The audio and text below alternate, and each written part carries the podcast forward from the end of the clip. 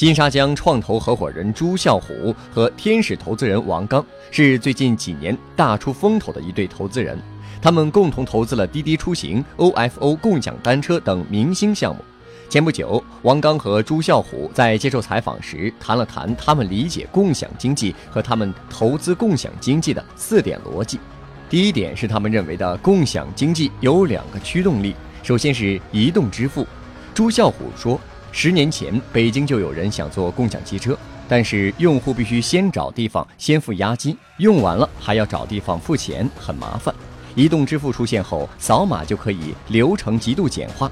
另一个驱动力是消费理念的变化，用户会越来越习惯只求使用，不求拥有。第二点是他们理解的共享经济的本质。朱啸虎说，共享经济的本质是利用长尾的兼职供给，带来差异化体验和成本优势，构建出新的平台和渠道。争论是共享经济还是租赁经济，并不是核心问题。重资产适合共享，轻资产适合租赁。比如滴滴出行就适合共享，因为车是重资产。而单车和充电宝更适合租赁模式。王刚甚至提出，比较轻的资产可以考虑以租代售，租是切入，售是目的。他举了自己投的一个共享服装平台为例子，用户可以先租衣服，如果喜欢就买下来。对于用户而言，有充分的时间做购买决策；对公司而言，租也赚钱，售也赚钱。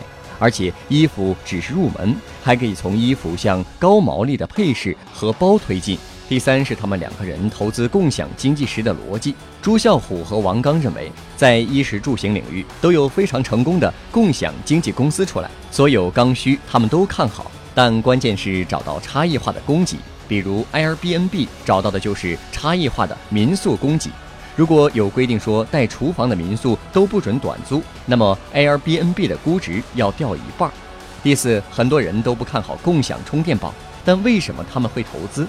最重要的原因是需求真实。对于共享充电宝而言，需求真实存在。朱啸虎说自己之前会带三个充电宝出门，只要看到手机电不到百分之三十就很焦虑。王刚则说，共享充电宝符合他一贯喜欢的模式：刚需、高频、小额大众。获取更多创业干货，请关注微信公众号“野马创社”。